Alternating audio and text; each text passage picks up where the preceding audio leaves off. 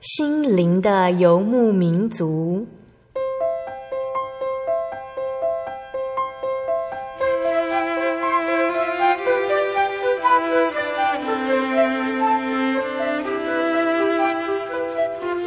在这个谁都不管谁的后现代社会里，每个人的心灵都是游牧民族。成长的过程就是寻找的过程。每一颗漂泊的心灵，其实都在寻找生命的绿洲。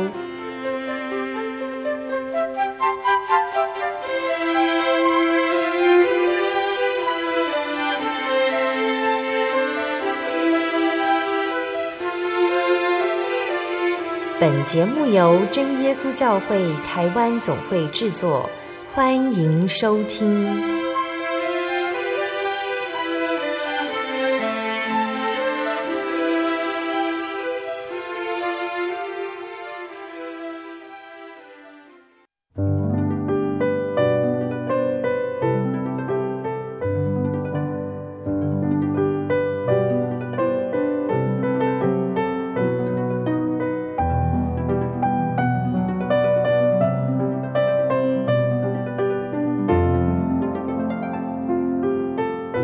在空中心灵游牧民族的听众朋友们，大家平安，我是芊芊。在今天这么特别的日子里面，跟大家在空中相会，真的是非常的开心。呃，首先，芊芊先在这里跟全天下的妈妈们说一声母亲节快乐，也祝所有的母亲身体健康，一切平安顺利。啊、呃，我想今天应该是全天下母亲最开心的一天吧。呃，其实说母亲节啊，虽然只有一天，但是呢，我们知道说孝顺母亲的日子啊，不是只有局限在今天这一天而已。每一天，其实我们都要用感恩的心来谢谢妈妈的付出，要用我们最真诚的心来孝顺妈妈哦。嗯，今天播出的节目是八百六十一集《小人物悲喜》，信的人必有神迹随着他们。我们采访到的是真耶稣教会台北教会黄真玲姐妹。真玲她从小就是一个基督徒，她在高中的时候曾经问过老师说：“神掌管一切所有，那我们还要跟他祷告什么呢？”结婚后的他渐渐的明白。祷告的目的就是要跟神培养感情，建立信仰。在珍妮怀孕中期的时候，她去产检时，医生告诉她：“你的孩子罹患了水脑症，你应该要停止妊娠。”珍妮面对这个突如其来的消息，她应该要如何靠神走过呢？嗯，我们先来分享一首好听的诗歌，诗歌之后再来进入珍妮的恩典故事吧。诗歌的名称是《Oh Your Needs》，歌词的内容是说。我的神以他丰盛的荣耀来供给你的一切所求，要用你的心来相信神，神将以你的信心来给予你丰富的恩典。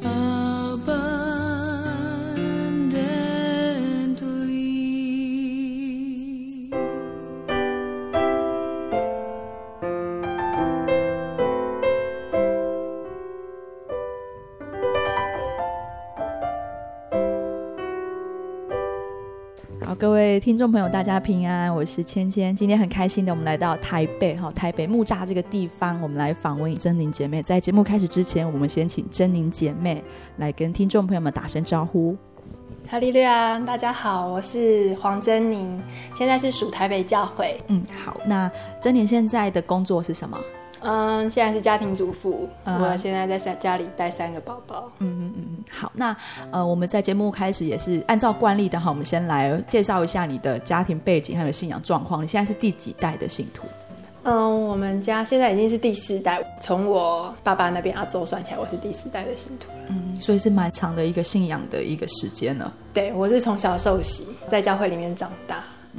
可是我觉得我自己真正开始思考信仰的问题的时候，是在高中。那前面那些小时候的阶段呢，就是我爸爸妈妈是很准时会带我去教会的。就是一路这样子就受宗教教育长大。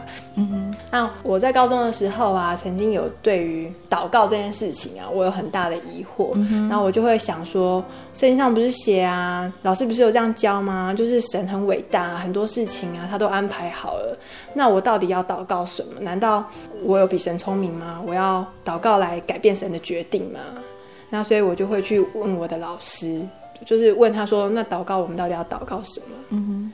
那这个问题啊，当时我老师有回答我，可是我现在已经忘记他怎么回答，因为可能我的问题没有得到解答，我还是一直存在这个疑惑，所以我就我就忘记这个答案了。那一直到我很长到很大很大的时候，一直到我结婚之后，我才开始了解说，哦，原来我们祷告其实是在跟神培养感情，然后是在建立我们的信仰。嗯嗯嗯。所以其实，呃，珍妮说你的信仰状况一直是到结婚之后，你才慢慢开始体会信仰对你的生命当中是造成怎么样的一个影响，这样子吗？嗯，应该是说一路上都有慢慢成长，但是我觉得成长速度最快的是在结婚之后，嗯 uh uh. 就是人生有很大的改变之后。嗯哼嗯，那我们结婚的时候啊。因为我们一样都是从小在教会长大，嗯、但是我们的观念其实有很大的不同。嗯，就是我刚刚有讲到说，我对于祷告有很大的疑问。对，但是我先生他不是这样的人，他是什么事情都可以祷告，大事小事都可以祷告，嗯、因为他的父母亲是这样教导他的，嗯、就是他把所有就是等于是凡事所有大大小小的事情都会提到神的面前去跟他求，就是他想讲他都会跟神讲。嗯，就是那时候我记得啊，我们还在交往的时候，就是还没结婚之前，嗯、然后我要去做一个。镭射近视手术，然后他有跟我说：“那你要为这个事情祷告。”我当然知道这种镭射近视手术，但是我会祷告。嗯，但是我就故意有点想要就是说反话，我就说：“那我祷告什么？嗯、那如果神已经预定好说我手术总失败的话，我就瞎的话，那我就顺服接受啊。嗯，那我干嘛要祷告？嗯，就是有点调皮这样讲，但我不会很希望我自己对失败，我是有点调皮这样讲。”他就觉得我很奇怪，我为什么会这样子讲呢？应该要就是这件事情，你应该去跟神讨嘛。你跟神，你想要好，嗯、或者你想要顺利，你就跟神讲。你你怎么会讲说随便啦？到底要不要好？随便你啦。嗯、就是你怎么会这样子想？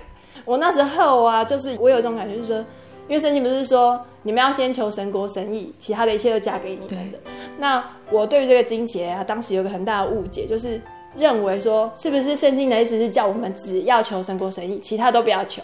就是你其他的都别想跟神讲，因为他很忙。嗯、但是我心里面就是有那种感觉，就是像我们有时候看古装剧，觉得神好像是皇帝一样，就是皇帝他高高在上，日理万机，很忙哎。那你跟他讨一些什么简单的事情，对啊，神啊，我这餐想吃什么？求求你帮助我。有些事情你可以当个自己独立的孩子，你自己办就好了。我那时候会有点这样子。嗯、那后来我的改变是在我们结婚之后啊，我有时候会常跟我婆婆聊天讲电话，然后我跟她讲说啊啊买菜啊怎么样啊买到贵的，嗯、或者是聊一些日常生活的小事，就是比如说我坐公车去上班都没有位置坐、嗯、这种事情。那我婆婆听完我这些琐事，她都会鼓励我，她就说那祯宁啊这些小事情你都可以跟神讨，你也在打心透。嗯，那。就是这些事情，你可以跟神求啦。那如果神回应你的祷告，你就有很多见证可以讲，uh huh. 你就会真的摸到神。嗯、因为你平常都不祷告的话，你根本不知道神会不会听你祷告、啊。嗯、对，平常日常生活就是这样日子在过。那你想要什么，你就可以讲。嗯、那如果神有回应你，你就可以感谢神。嗯、那我觉得这样讲蛮有道理的。嗯、但是我没有这样的习惯，所以我就没有这样做。嗯一直到我怀孕大概三个月还是四个月，我现在有点忘记了。那时候肚子还看不太出来。嗯哼。那我每天上班都要坐一个小时的公车到我的工作的地方。Uh. 我们家那一站呢，其实有时候人很多，那变成说我只要上车没有位置坐的话，我就会一直一路站到公司，就是一路站站一个小时到公司。Uh. 那没有怀孕的话，当然无所谓，因为年轻人这样一晃晃晃也无所谓，我也不太会晕车。嗯、可是我那时候就怀孕三四个月，那不是说车上人没有爱心不让我坐，因为他们根本看不出来我是孕妇。对。那我觉得真的，真的孕妇真的是非常辛苦。那时候一上车没有位置坐，我真的都快昏倒了。那就一路这样站站站站到公司，然后有时候站到眼冒金星，没有办法，没有办法再撑下去，我都快吐了。嗯，然后我就会按铃下车，然后这样跌跌撞撞站在路边。有时候路边没有椅子可以坐，我就站着或蹲着休息。到我觉得 OK，好，我可以继续了。然后我再招公车，然后再去上班。所以那阵子我出勤很糟糕，就常迟到。嗯，然后要不然就请假，因为怀孕真的真的是非常非常的辛苦。那那时候我就想到我婆婆跟我讲说，小事情可以跟神求。嗯，那坐公车要有位置坐这种事情，对我来说是非常小的事情啊。对我如果还没有怀孕之前，对我来说很小事。对，而且我觉得这个真的是。跟神国神意比起来，真是太微不足道了。我以前不会去跟神求这种事情，而且就算我有求，我也只是随口提而已啊。嗯、就是我不会那么在乎到底神有没有听我祷告，因为我觉得神很忙，神没有听我祷告，我可以体谅。但是我现在真的好需要位置哦，所以我就想说，那我来祷告好，而且我是很认真的祷告。然后出门前我会祷告，然后在等公车的时候我会祷告，神啊，我真的很想要有位置可以坐。嗯、那因为我真的很不舒服，我我不想要这样一路站回家，一路站去上班。很神奇的事情就这样发生了。我我祷告之后，几乎我每次坐公车都有位置坐，不是他们让座给我，因为我没有肚子，看不出来我是孕妇。那有时候车子满满的，这都是人，那我站在一个人面前面，那有时候我才刚站到他前面，就莫名其妙按铃下车。就好像他是被赶下车一样，他他好像突然惊醒，就是我要下车，然后就下车，然后立刻这个位置就是我的，嗯，就很神奇。那有时候是我看到公车开过来，满满都是人，对，然后我就想说，那我要不要等下一班呢？可是等下一班有时候要等很久，那我就想说，那我刚才既然已经祷告了，那我还是。我还是招手好了，我就就我一上车，好多人都下车了，还空出很多位置给我坐。嗯嗯、那这样的见证就一直每天都发生，几乎每天我每天上下班都坐公车，每天每天都有见证。那我就真的体会到说，我有很多见证可以讲，嗯、不会说我没有见证啊，不会有这种事情发生，就是。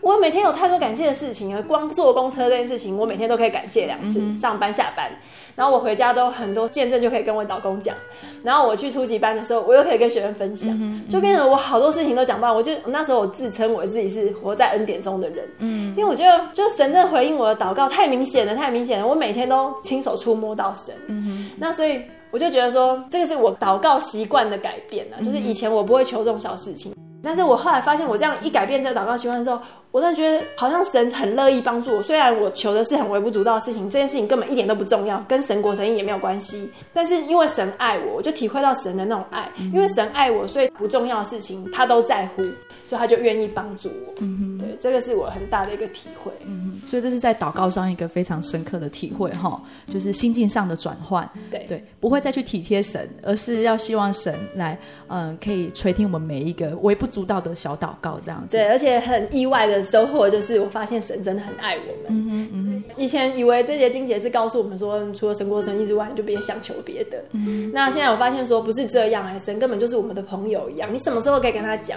虽然他不一定每一件事情都会照着你的意思回答你。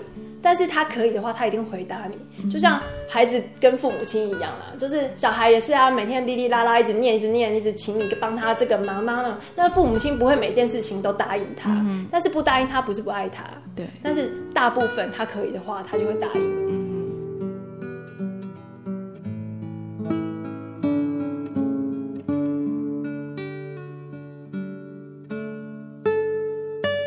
刚刚珍妮有讲到说，他连在公车上要找一个位置都会向神祷告嘛，那神也应允他的祈求，这样子好。那这是一个祷告的部分，那有没有在更大的一个体验呢？在祷告上面？我在结婚一个月之后啊，然后我就跟我的公公婆婆一起去泰国帮忙教会的事工。嗯嗯、那那时候我们去的工作是办一个音乐营，然后是对外面的小朋友，然后教他们音乐，嗯、然后有点像是办学龄会一样，就是他们会跟我们一起早祷，然后谢饭，让他们体验教会的生活。嗯、那也会教他们一些音乐的东西。那我们一群人就是世界各地啊，有台湾的一些老师，还有新加坡去的老师。嗯然后我们就一起去那边工作，那这些童工我都不太熟悉啊，就是以前没有见过面。嗯、那我也是第一次跟我的公公婆婆出去，而且其实我那时候才刚结婚而已啊，嗯、才结婚一个月。其实我跟我的公公婆婆也不熟。那我跟这些童工也不熟，那我是真的鼓起勇气跟他们一起去。我从来没有出国做教会的事情过。那我去那边，我本来抱着要好好表现，因为就是跟童工第一次配合嘛，那也是跟自己的公婆第一次出去。那我想说，好，那我这次我一定要很认真准备一些课程，然后我要好好表现，然后我去那边教小朋友。就没想到我从上飞机前就开始肚子痛。嗯那我本来以为是小事，想说可能是我早上吃了什么东西，然后肚子 K K 呢，等下上个厕所就好了。没想到我就一路痛。痛痛痛痛痛痛到泰国去之后哦，开课的第一天我就倒在床上没有办法起来了，嗯、我真的痛到不得了，痛到晚上哦没有办法睡觉，半夜痛醒，整个晚上就冒冷汗，然后在床上抖。半夜的时候痛得不得了，我很想要把旁边的童工摇起来说陪我祷告，我真的很难过。嗯、可是我真的很不好意思，嗯、而且大家都在睡觉，明天又有一整天的行程要做，嗯、我真的很不好意思。所以我觉得那边忍耐啊，然后到后来很不对劲，就是。都没有办法下床，也没有办法上课。嗯、然后我婆婆就把她的工作也放下来，就陪我。然后每天哦，我就躺在床上，就是没有办法工作这样子。那那时候很特别的是，因为我一直认为我自己的身体很好，我从小到大没有生过什么大病。然后我从来没有病得这么重，何况这次是在国外。然后，而且我们在那个地方啊是泰北，不是在曼谷。嗯、哼那那个地方算是比较落后的区域嘛。嗯嗯、那别人跟我说要不要去看什么医生，我都觉得心里没有平安，因为我根本不知道这边的医疗怎么样。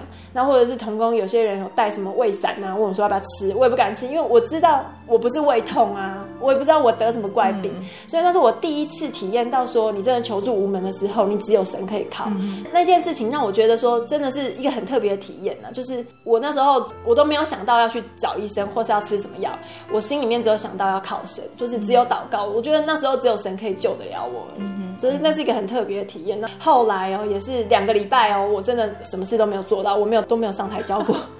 什么都没有做，全部都是其他同工帮我 cover 掉了。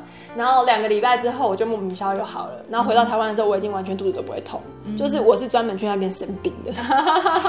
对，可是我觉得即使是这样，可能我们现在想起来会觉得说，那我去那边干嘛？就白去了嘛？是真的是白去了。嗯、可是我觉得即使是白去了，也没有那么浪费，因为我在那边对神有一个很深刻的体会，就是跟神有一个很亲密、很亲密的机会是，就是我一直在祷告，然后我一直在求神，而且我一直在仰望神，因为我没有其他人可以靠。就是我没有办法去靠医生。如果我这件事情发生在台湾的话，我应该马上去急诊，然后就好了吧？嗯、大概就这样。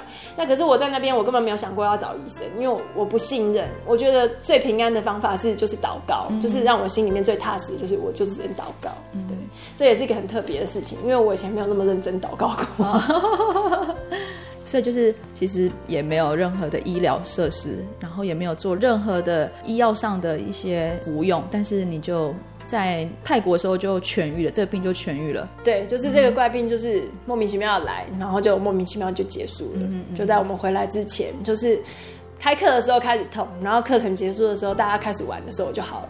当时就是只有接着祷告。那当时候旁边的人看你这样的状况，有觉得很不妙吗？哦，我婆婆那时候啊是。她很紧张啊，她每天都要陪在我旁边，就读经给我听，然后我在睡觉的时候她就祷告，嗯、因为我那时候很痛，也也没有吃止痛药，嗯、所以我就用睡觉来麻痹自己，就说好，如果很痛的话，我就让想办法让自己睡着。嗯、可是有时候也睡不着，那她我在睡觉，她就祷告。那时候我们在办这个音乐营，是在一个类似宿舍的地方办，嗯、然后那一栋大楼对面刚好人家就在办丧事，然后每天就诵经，然后敲敲打打，敲敲打打。那我婆婆从她房间的窗户看出去，就可以看到一口棺材停在。在对面，然后就很多法师在那边诵经。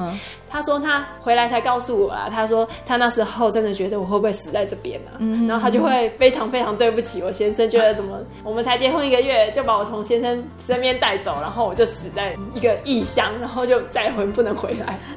对，这件事情他回来才告诉我，但是。嗯那时候我我真的不知道我会怎么样，因为我真的很难过，然后我我也我就是完全没有病成这样过，除了祷告之外，我没有办法做别的事情可以让我好一点。嗯哼，所以在这一次的事件上面，让你更加体会到跟神亲近，就借着祷告，没有做任何的事情啊，病就好了，就借着祷告，对，与神蜜香气的那种感觉，更加体会到神。对，以前在家里面的时候啊，只要是生病，我一定去找医生，因为我们这边医疗真的很方便呐、啊。嗯医生比比皆是，就到处你，因为你就要生病就吃药就会好，这个是很理所当然的事情。对，理所当然的事情。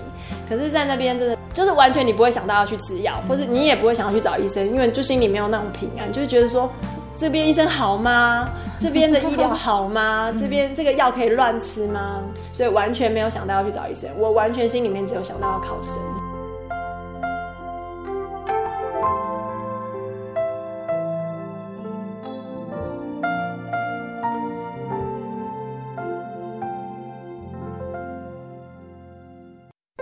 我对圣经的道理好有兴趣哦，可是又不知道怎么入门哎。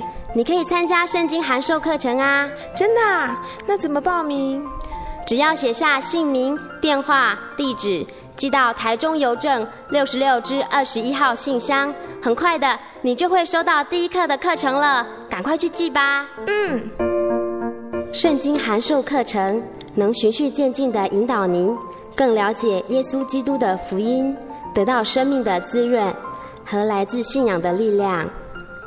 本课程完全免费，欢迎来信台中邮政六十六支二十一号信箱，请注明参加函授课程。愿神祝福您。心独自在街上漫游，不知何往，寻寻觅觅。却找不到生命。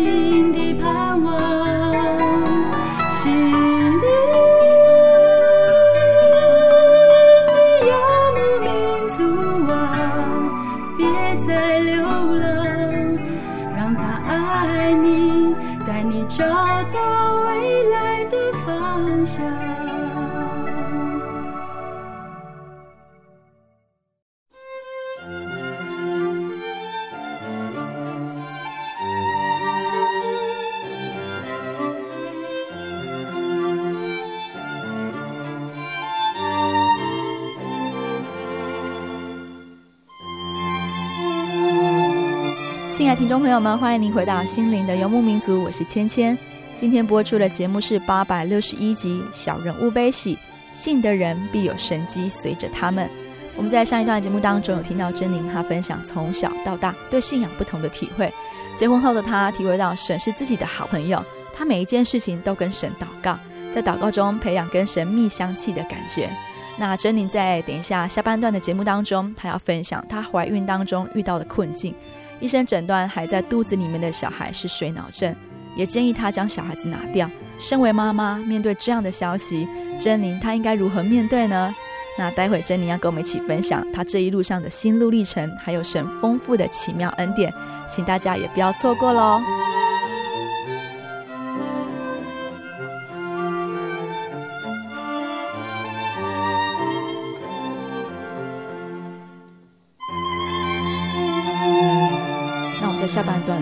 中，就要进行到我们比较今天要跟大家分享最重要的一个部分哈，就是他在生产上的一个见证。那这部分我们还是先请曾宁哈来跟我们完整叙述一下。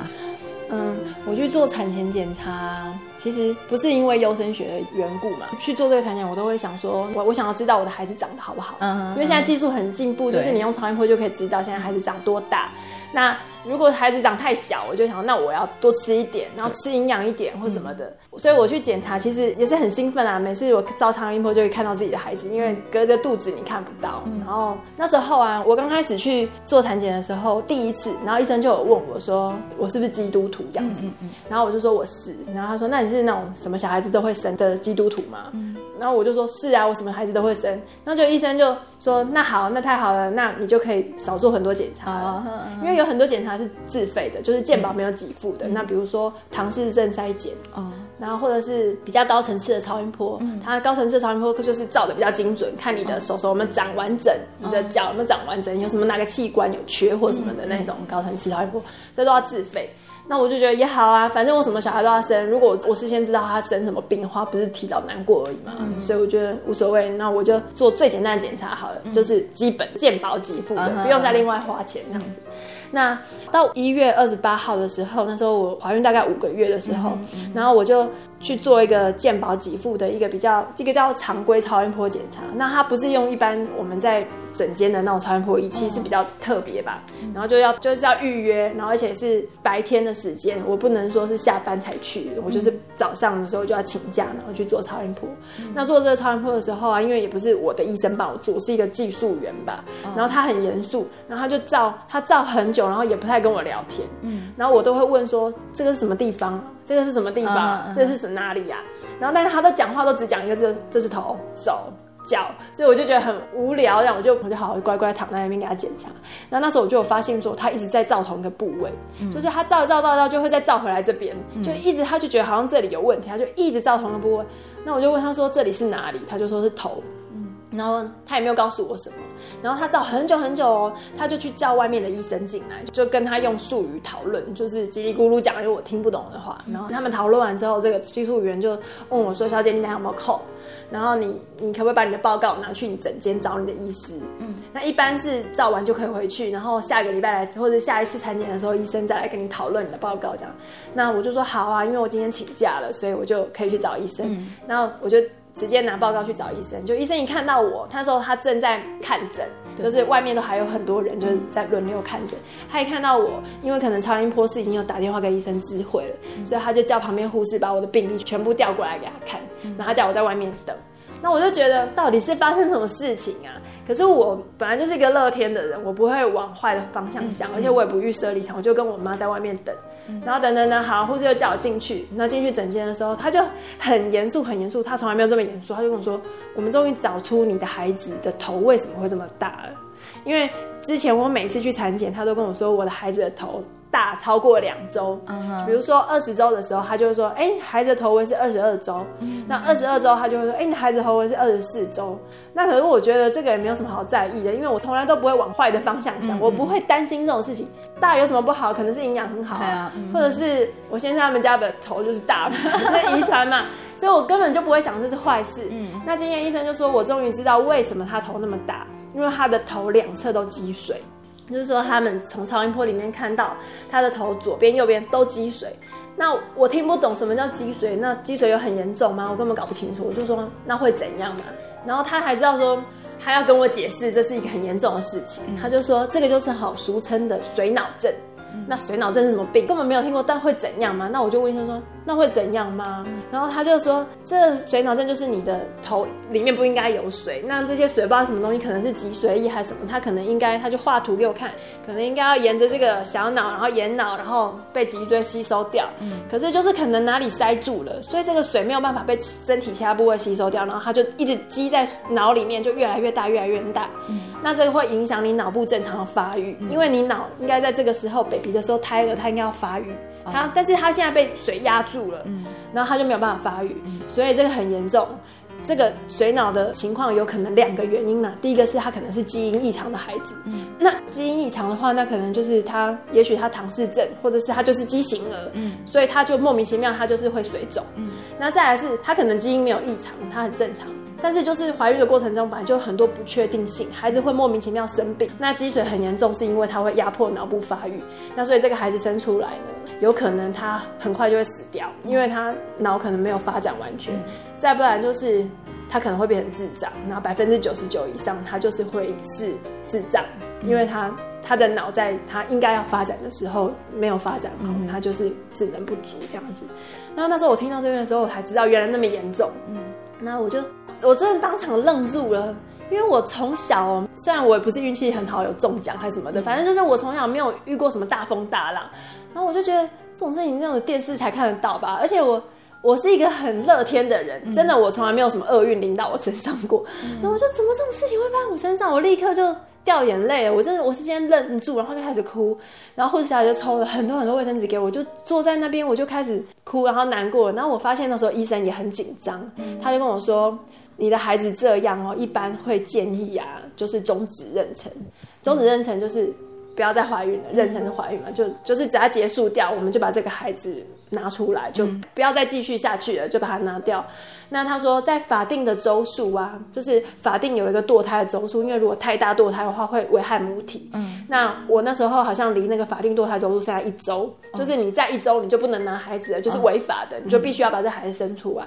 然后医生很紧张，是因为他这么晚才查出来这个孩子有这样的病。嗯，所以我看到他那时候在写字的时候，他手都还有点抖。然后他就跟我说，嗯、呃，那现在我建议你。我知道你不想拿孩子啊，因为他知道我是基督徒。他说：“我知道你不想拿孩子，但是我告诉你，就是这个孩子真的问题很大，所以我建议你把它拿掉。那不然就是你现在赶快去做唐氏症筛检，如果确定他基因不正常的话，你就一定把它拿掉，你就不要留他了。”嗯，然后他就开始自言自语。因为我那时候我自己在想我自己心里的事情，我想说怎么会这样？怎么样？就有点好像他讲的话是有点耳边风一样，他就他就在念念念，他就念念有词，他就讲说，可是现在要检查好唐氏症啊，要做那个培养，要一周后才能知道结果，嗯、那恐怕会来不及堕胎。嗯、那这样子好了，我你去找我这个朋友这个医生啊，我可以打电话告诉他说，让他快点把报告赶赶出来，然后好让我们做后续的处理什么什么。他就一直抄电话给我，然后找名片给我，叫我去找那个医生什么什么什么的，然后等我自己。清醒一点，因为我那时候已经愣在那边，我还在那边哭泣。等我清醒一点，发现说他在找名片给我，要让我去做检查，然后好方便我去堕胎这样。我就跟他说，这些东西不用给我，你真的不用给我，因为我绝对不会去把孩子拿掉，我要回去祷告。然后我妈在我旁边啊，其实我妈也很急，她就是怎么会这样？她听到我说我要回去祷告，然后她也跟医生说，对，我们回去祷告就好了，我们不做检查，我们也不会去把孩子拿掉。然后医生就停一下，因为他刚刚很忙在抄东西给我嘛，他就停一下，他就说：“你确定？你确定你不做检查？”那我说：“我确定，我真的不做检查，因为检查就是为了要拿孩子嘛，我何必做这种事情？”，然后他就给我一张切结书，是说你自愿放弃检查。如果你你要放弃检查，你必须要写一张单子，不要到时候跟医生还说你没有告诉我这样。嗯、然后我就好，我就要签名。然后医生就说你不能现在签，你拿到整间外面去看完，把整个看完你再签，你不能马上签。嗯、好，那我就拿到外面，我把整个文件看完之后我就签名，然后我就跟我妈回到家里面要祷告。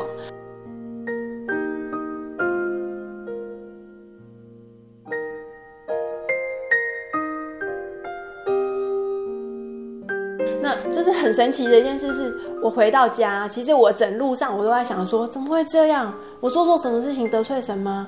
那可是我现在也不知道我到底是怎么回事。我就是我真的不敢相信我会有这种厄运临到身上，欸，哎、嗯。那时候已经有胎动了，就是小孩在会在你的肚子里面踢，嗯、会在里面肚子里面玩，滚来滚去，你会有感觉。那我就很期待跟他玩，然后他在你肚子里面，我看不到他，我不知道他长什么样子，但是我就很期待可以将来，我就常常幻想说，他出生之后我要怎么跟他玩，我要怎么样怎么样，就是跟他有什么互动。然后现在他在我肚子里面，我常常就会拍拍他，然后就说 Michael 踢踢啊，踢妈妈。然后有时候他踢，然后我就觉得他有回应我，嗯，就是好像我已经跟他有感情了。虽然我没有看过他，所以我真的觉得很很舍不得哦，就是觉得。我今天我不是基督徒好了，我真的我也做不出来把孩子拿掉的事情，因为他已经会懂了。我每天都会跟他讲话，然后我都会跟他说：“妈妈爱你。”那如果今天我真的就是因为他生病，所以我不要他了，我就把他让别人用剪刀把他剪一剪，然后吸出来。那我说我爱你，这是骗他的。那我就觉得很不忍心。我只要想到说，那他现在在肚子里面生病，他头肿成那样。那他到底会不会痛啊？那我只要想到他如果会痛的话，我的心都快要碎了。我就觉得哇，好难过哦，怎么怎么他会生这么重的病？然后我的身体一点感觉都没有，我不知道他生这么重的病，那到底是怎么了？一路上我就在想他会不会痛啊？那到底怎么了？要求神医治他什么的？我就在想这件事情。那一回家我就立刻跪下来祷告。那我本来已经准备好说，我跪下来之后，我就要大声哀哭，求神医治他。就是我就是不管怎么样，就是要我很认真祷告，然后就是哀哭切齿，就是不管怎么样，求神一定要医治他，医治他这样子。就很神奇的事情是，我们看圣经都有说过圣灵的功效是有一样是圣灵会为我们代求。这个我以前就知道，但是我从来没有体会过什么叫做圣灵为我们代求。那那时候我跪下来，立刻就有这种感觉，因为我刚刚本来就是心里打好草稿，我等一下要跟主耶稣说什么，我等一下要求主耶稣医治他，然后我要大哭大闹，就是不管啊，你一定要医治他，求求你，求求你。可是当我跪下来的时候哦，圣灵的祷告跟我心里面想法完全不一样。嗯，圣灵是在感谢神，感谢神让这些事情发生。嗯。我就觉得太神奇了吧！我根本不是要这样祷告，啊、我从来没有要感谢神让我的孩子生病这样。那我跪下来祷告，心里面立刻圣灵说出来，灵言一出来的时候就是感谢的，就是心里面就立刻知道说我的灵言在祷告是感谢神，嗯、因为我听不懂我自己灵言讲什么，但是我心里面可以知道说我的灵言是在讲感谢神的话。那我就到底感谢什么呢？就是感谢说这件事情啊是发生在就是我结婚已经一年了嘛，那我在想说。这件事情发生在我结婚之后，经历过很多事情。就像我刚刚有见证说，在泰国生病，就是你求助无门的时候，只能跟神祷告，就是有那个跟神很亲密的体验。然后再来是发生在一些就是点点滴滴，就是日常生活中，比如说我刚刚讲说坐公车，然后就有位置坐，就是跟神已经培养感情，就是我已经跟神有那种信任的基础，我知道神很爱我，他一定听得到我祷告，因为我跟他求公车上的位置，他就赐给我。就是我知道神不是那种高高在上。你无论你祷告什么，他都有在听。他如果没有回应你，或是没有照着你的意思，不是他没有听到，他可能有别的原因，只是我们不知道。嗯、所以我已经很信任神，一定有听到我祷告。所以我那时候感谢神，就是我孩子生病的这个时间点。是我之前有发生那么多事情，就是我知道神很爱我，我知道我已经跟神有一个信任的基础，我知道我祷告神有听到，所以我现在感谢神哦，就是感谢这些事情曾经发生过。然后另外我知道我我心里面我祷告时，我突然有一种很平安的感觉，就是觉得说，虽然我的孩子生病了，我不知道他会不会好，神也没有告诉我他会不会医治他，但是我知道神看着我，他知道我的孩子病了，他知道我现在心里很难过，就是。我知道神知道的时候，我心里就很平安，就觉得我有个靠山，而且他不是不在乎，他知道你孩子病了，他知道你很难过，他知道你很希望他好。虽然我不知道他到底会不会答应我让他好，但是我知道他看着，就是那种平安的感觉就在心里面，所以我根本就没有大哭大闹祷告，我只是立刻有感谢，然后再来就是很平安的感觉，就是好像神一直告诉我说，你说的我都知道，我知道，我都看着。就是很神奇，就是那时候我体验到什么叫做圣灵会为我们带球，以前没有这样的经验。那后来这件事情啊，我们就请教会帮我们代祷，就是在教会宣布代祷嘛。那请三重教会还有我娘家台北教会都帮我带到。那那时候我们在三重聚会，那我觉得非常感谢神是。一宣布之后，教会里面很多弟兄姐妹啊，就聚完会都跑来我身边跟我聊天，然后他们又跟我见证很多他们家里面自己的见证，有孩子的妈妈都见证他们孩子的事情，然后再不然就见证什么他亲友间听到的见证，什么曾经医生说他的孩子啊会是智障就生出来多聪明多聪明，就是有那种很神奇的见证，要不然就是说曾经医生说他孩子会是畸形的，可是都没有，他们就靠着信心把他生下来，神就祝福他们，就很多类似这样的见证。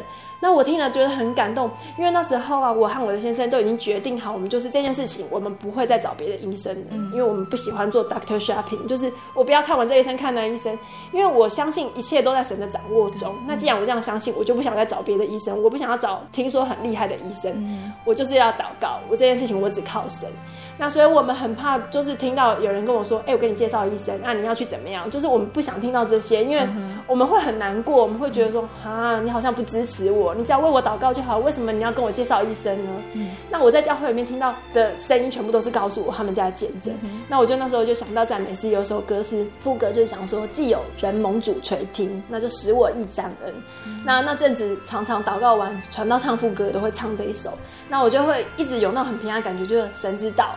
神知道我的状况，所以我很平安。虽然我的孩子现在在生病，嗯、但是我知道神知道，好像神就一直不断在安慰我。嗯、但是神从来没有告诉我说我会医治他，或是不会，嗯、都没有出声跟我说话。但是他借着弟兄姐妹，还有就是一些点点滴滴啊，别人给我安慰的话，我都觉得真的很安慰。然后那时候我妈也每天都抄经节给我，嗯，就是写圣经给借给我。那我觉得就是在教会里面，真的有这些教会的弟兄姐妹哦，真的互相扶持啊，在患难的时候，真是一个很大的力量。嗯因为我知道说这些好像就是神派的天使一样，神没有出声跟你说话，但是就这些人在你四周围一直帮你，然后帮你祷告，然后给你鼓励，我就觉得心里很平安，然后就这样度过了。然后再来就是两个礼拜之后，我又回去做例行性的产检。嗯、我记得那天我产检等了很久。嗯、然后那时候我去产检的时候，我我自己心里就下定决心说，如果我在产检的时候，医生又告诉我坏消息的话，我就不想来产检。我就宁愿不要听坏消息，嗯、因为我不想要别人一直跟我讲，因为我就决定要靠神了。我不想要再听到说啊很惨啊怎么样，你应该要把它拿掉这种话。然后我就想说，那如果真的医生在跟我讲坏消息的话，我就不要来了。反正到时候要生的时候再来这样。然后进去诊间的时候，医生看到我们啊，他就问我说：“你确定真的要把孩子生下来？”哈，然后我就说：“对。”然后就躺上去开始检查，就照超音波。超音波一照，医生就知道我的孩子头有问题，所以他一开始就照那个头。就医生就说：“哎，该不会真的神迹出现了吧？”然后他讲这句话的时候，我就说：“一定有，一定有。”因为我跟我先生就很兴奋，说他该不会觉得我们孩子已经好了吧？那我们说一定有，一定有，我们很认真祷告。然后他就说，他觉得这个孩子的头啊，如果照理说，如果积水，它会越来越大。嗯，因为以前每一次检查都会越来越大，就是一直大两周，一直大两周。嗯，但是这一周它没有扩大。就是比例看起来没有像之前看起来那么恐怖，嗯、但是上一次看是很严重，嗯、然后他就觉得好像没有很严重，他就说该不会真的神经出现吧？但是他根本没有办法断定是好是坏，这孩子有没有问题，他没有办法知道，因为孩子都还没有生出来，只是在肚子里面，他只是觉得比例有比较正常点，然后他就说该不会神迹出现？我们就说哦，我们很认真祷告哎，然后他就说哦，那你们是基督徒吗？那你们哪一间教会的？因为他是有点开玩笑，他就说哇，那你们神很厉害哦，你祷告立刻就有改善。然后我们就说哦，我们是真耶稣教会的。然后说哦，那你们很厉害哦，你们的靠山很强哦。那我要小心你们，就是有点跟我们开玩笑，就是聊天这样开玩笑。那但是我们那次产检就很愉快，就是没有听到坏消息。那我们要离开诊间的时候，医生还是泼了一盆冷水给我们，因为他很怕说他没有告知清楚，我们太期待，如果将来孩子生出来有问题的话，他会有责任。他就说，可是你还是要小心点，因为毕竟他曾经脑部有被压迫，就是有水肿，那可能。将来生出来还是会智商有点问题。那时候我们很高兴，所以他讲这些话，我们根本不在意，因为我们觉得如果今天神真的出手要医治他，神不会医一半，然后让我们很难过，这样子觉得说啊，怎么只有医一半？因为我觉得一切的聪明才智都是神赐的，所有一切，那天分啊什么这些我都不在乎。我觉得如果神要医治他的话，他就不会是只有好一半而已，他会全好。我觉得很感谢神，就是我们哭了两个礼拜，就是祷告啊，两个礼拜之后让我们听到这个好消息。虽然医生也没有觉得说他一定是好的，但是我心里面就觉得很平安，觉得很踏实，就觉得说神有听到我的祷告，没有让我一直难过到神。因为那时候才五个多月，还要在一半的时间。那我觉得很感谢神，就是才两个礼拜之后，我心情就好很多。虽然还是有很多不确定，我不知道我孩子到底好了没有，那他到底有没有问题，他是不是真的很笨或什么，我都不知道。但是我祷告的时候，我就会觉得很安心，因为我知道神有听到我的祷告。然后如果他要医治他的话，他就会全好。那我不知道神要不要，但是我知道神有那个能力。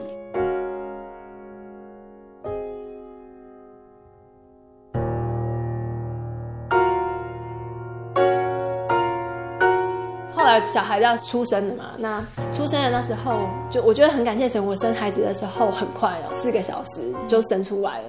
我觉得好像也没有很痛。其实我还蛮紧张的，是第一次生小孩，我觉得很害怕。那可是我觉得神真的很眷顾我啦，就是在这件事情上。我在待产的时候，医生有来看我，嗯、然后他看那个报表，就是他们他会有个报表是在看你的宫缩频率。那如果他的振幅很强的话，就表示你宫缩很强，那你应该会很痛。那、嗯、医生看我在报表，他说：“你不会痛吗？你不会痛吗？”我说：“不会啊，还好啊。哎”那 那医生就说：“那这个人要注意一点，如果他说会痛的时候，可能小孩已经生出来了，因为他怎么好像忍耐痛的能力那么强？”嗯、那我觉得那是神的恩典，因为我也不知道。然后后来我。很快就把小孩生出来。那生出来的时候，那医生就跟我讲说：“你真的是这个医院里面最有福气的人呢，你的神非常眷顾你。”这个是医生亲口跟我讲的。嗯嗯、他说：“你在这边待一个礼拜，你就知道其他的产妇是怎么生小孩的。”就是他们会很可能会很痛，或者很难过，或是待很久。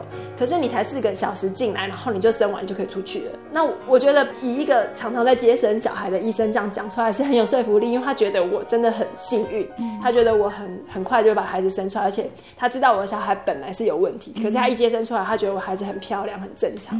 那但是他还是有交代我们要带去给小儿科医师看。嗯。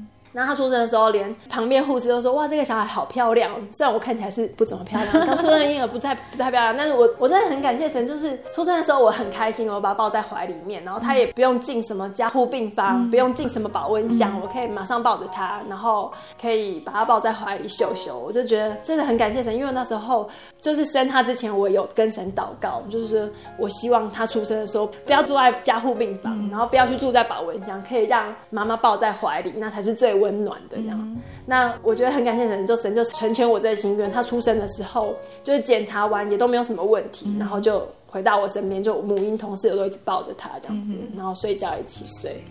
所以从医生诊断说他有脑水肿，到你生出来是漂亮的小孩子，当时候帮你诊断的这个医生，他知道你小朋友是完整的时候，他有怎么样的一个反应吗？他就一直跟我说：“你的神很爱你。”他讲这句话讲了很多次。他说：“你的神很爱你，你的神很爱你。”这样。嗯嗯嗯。刚好说，医生说还要带小朋友给小儿科的医生再看看检查有没有在任何的异状嘛？哈。后来小孩满月的时候啊。我们有带他回去检查，那就是针对他之前脑水肿的部分。嗯、然后我们带去给就是医生推荐说一个权威，就是他们医院里面专门在研究什么脑神经还是什么的小儿科医师。嗯、然后我们带他进去之后，就说我们要照 X 光，因为他曾经脑水肿什么的。嗯，那医生就看我的孩子啊，他就说这是一个正常的孩子啊，你不用自费做这种事情，这个是要自费的，你知道吗？嗯，那我就说我知道，但是因为他以前在我肚子里面的时候啊，曾经就是。水肿，那医生其实可能觉得这件事情有点麻烦吧，他就说他是正常孩子，你何必这样紧张呢？嗯你干嘛让他照超音波呢？那我我妈妈就跟医生说，可是他之前是医生叫他要终止妊娠的，就是还建议我们不要生的，把它拿掉。嗯那医生说有这么严重吗？他听到医生之前是建议我们把孩子拿掉，他就说有这么严重吗？那不然调妈妈的病例来看。就看到之前在肚子里面照的那些超音波的照片，他才看到我儿子之前头真的肿得很大，然后医生自己还惊叹，就说：“哦，真的很严重哦。”然后好，那不然我们现在来检查看看，他才愿意帮我们照超音波。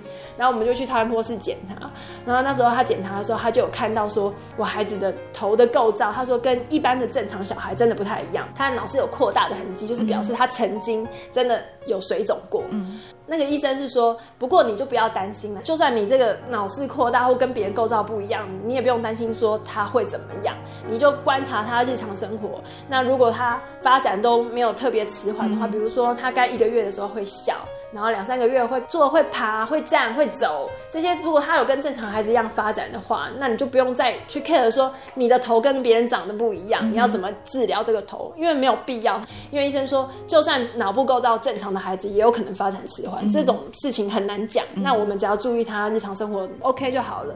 那我觉得我去照这个东西呀、啊，是证明说神真的显了一个神迹，因为我曾经。就是有跟别人分享这个见证，说，哎、欸，我之前我孩子就是脑水肿，可是生出来之后是好的。嗯，那有些人很不以为然，说，哦，这样，哦那可能你们医生误判了，你没有多看几个医生。嗯，那我很不喜欢这样说法，因为你说医生误判，是不是就是等于否定了这个神迹？好像他本来就没有生病嘛，所以神没有特别医治他。那做了这个检查之后，证明说他本来不是好的，他的头真的跟别人长得不一样。嗯，但是他现在是好的。神就是特别怜悯他，给他这样的恩典。嗯、那这个事情哦，我我可以跟大家分享说，在一路这样走过来，我觉得人生哦难免有起伏，而且我们都很不愿意遇到倒霉的事情，嗯、就是但是很。很难免，就算你信耶稣，你也会遇到倒霉的事情，嗯、也会生病，嗯、也会死，也会失去爱的人，都是一样。所有世界上的人都是这样。但是我觉得我们很幸运的是，我们有神可以依靠。虽然这些厄运莫名其妙临到我们，然后我们也很难理解说为什么会这样。有时候你根本就是没有答案，神也不会告诉你答案。对。但是我觉得啊，就是你在这些不好的事情上，如果你懂得依靠神，我觉得神有能力吼把任何烂事都化成祝福。嗯、那像比如说，我觉得。我的孩子这样啊，我就觉得我得到神很大的祝福，在孩子方面，就是我凭信心把他生下来，然后不是说我自己信心好，我觉得四周围真的很多人在鼓励我，就是教会弟兄姐妹，还有我的婆家，然后还有我自己的妈妈，就是家人，还有教会很多人在帮我们祷告，就是支撑着我们的信心，然后把这个孩子生下来之后，我觉得神真的特别眷顾他。他从小就很好带，他就是很快就一觉睡到天亮，我半夜都不用起来喂奶，然后他很听话，然后现在就是一个聪明可爱的孩子，很喜欢唱诗。嗯哼，那我觉得很感谢神，就是在养孩子方面啊，我有三个小孩，可是可能别人没有生那么多小孩的人都会觉得我很厉害，嗯，可是我觉得其实也没有很厉害，就是小孩真的都是神在带，就是神让我的孩子每一个都很健康，他们从出生到现在哦。没有因为生病吃过药或者去医院找医生，只有打预防针会去医院。嗯、当然会生病，但是生病哦，我觉得我都不会紧张，我都觉得生病没有一个人不生病的嘛，感冒也不是什么大不了，他就是度过感冒发烧然后就好了，神就没有让他们越来越严重到我不得已要去找医生的地步，他们都是很健康，就一路这样上来。连得肠病毒，我们家也是三个轮流得肠病毒，嗯，就大家嘴巴里面都长一大堆泡泡这样子，嗯，可是也也就好了，然后也都没有很严重，也没有留下什么后遗症或什么。我觉得就是神真的很眷顾他们，就是让我在带孩子这方面很轻松。要说很轻松吗？就是很能够能够应付的来啊。嗯嗯、其实有辛苦的地方，但是我觉得能够应付得来，就是神帮我很多。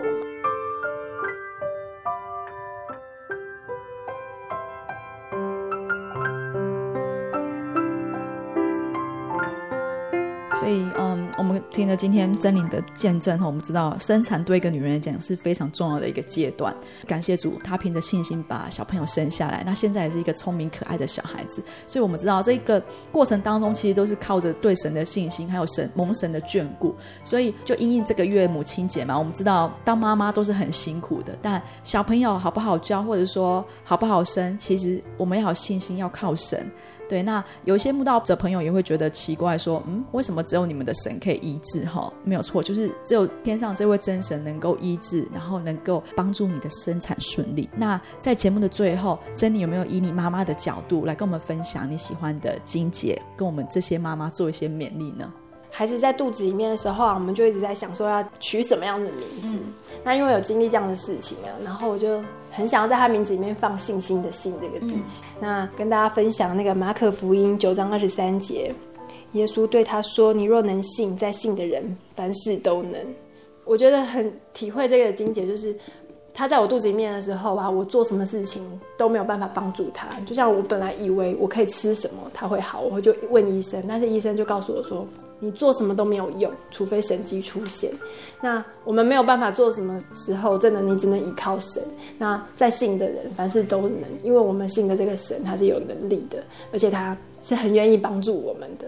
有时候我们会想说，哦，神这样高高在上啊，他要做的事情很重要，他会垂听我们这样小小的呼求吗？但是以我的体会，我是相信他一定会，因为他很在乎我们，他很爱我们，所以他一定会听到我们的祷告。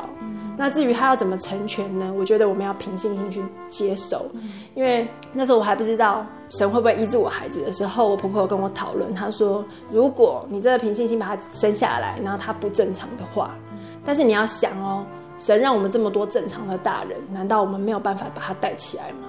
我们一定会比较辛苦，但是也许他就是一个神的恩典呢。我们也许会从养育他中可以体会到很多很多神的恩典，说不定。但是你凭信心做的事情，你只要依靠神，凭信心做的事情，神就会给你祝福。不论你想不想要，但是你做的这个方向是正确的，你是凭着信心去做，你是依靠神去做。我觉得神把一切一切不好的事情都会变成祝福的。那我就在想说，其实我们要信，到底是要信什么？是信神会医治我们，信神会照着我们的意思成全，还是我们要信神会给我们最好的？那我觉得。真的，这个这个信哦，真的是我们要去跟神培养，然后慢慢一直去体验、去进步的。那因为我觉得我自己很幸运，所以我得到的结果是好的。那我觉得很多人或者是有其他的人，不一定是得到好的结果，或者是神给他功课是他不想要的。但是我觉得啊，就是依靠神的话，我觉得神会给我们很大很大的祝福。就是在越糟糕的事情上越依靠神，我觉得神的祝福会越大。对。那所以我觉得这个信哦，不是说信神会照着你的意思去成全你要的，而是说信神很爱你，信神一定听到你的祷告，信神知道你很难过，信神知道就是他知道一切，但是一切都在他掌握中，只要你依靠他，一切都在他掌握中。也许你不喜欢神给你的礼物，但是你还是要试着去接受。那相信神一定会在其他地方补偿你，或者是一定会给你其他祝福，因为我们每个都是他的宝贝。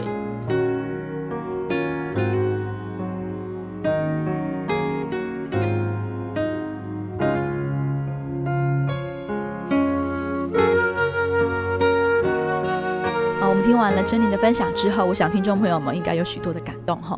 神赐给父母亲最宝贵的产业就是小孩子。而面对还没有出生的小孩就生病的这个消息，对一个妈妈来说是一件非常非常心痛的事情。但是珍妮刚刚在节目上分享，信主耶稣也是会遇到不好的事情，但是只要懂得依靠神，神就有能力把不好的事情化为祝福。只要凭信心做的事，主耶稣一定给你祝福。对身为一个基督徒来说，最宝贵的就是我们信靠的，就是一位又真又活的神，因为只有这位神才能够给世人平安。芊芊分享一段经节给大家哦，呃，这段经节记载在马可福音十六章十七到十八节，信的人必有神迹随着他们，就是奉我的名赶鬼，说新方言，手能拿蛇。若喝了什么毒物，也必不受害；手按病人，病人就好了。亲爱的听众朋友们，若您还在寻找一位有能力、有权柄的神，只要你愿意敞开心胸，相信这位天上的真神，神一定会带你走向光明的道路。嗯，那今天的节目也告一段落喽。如果您喜欢今天的节目，欢迎来信索取节目的 CD、圣经函授课程，或者上网。真耶稣教会喜信网络家庭，也可以来信台中邮政六十六至二十一号信箱，台中邮政六十六至二十一号信箱，传真零四二二四三六九六八零四二二四三六九六八，欢迎听众朋友们来到教会，跟我们一起共享主恩。谢谢您收听今天的心灵游牧民族，我是芊芊，愿您平安，我们下周再见。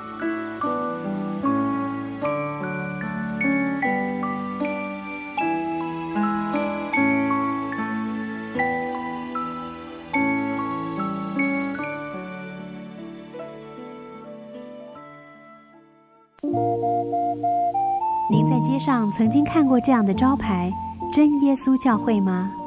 也许您很想，但是却不好意思进来看看。其实我们真的非常欢迎您。下次当您在路过真耶稣教会时，欢迎您进来与我们同享神的恩典。真耶稣教会，台中邮政六十六至二十一信箱，欢迎来信，愿您平安。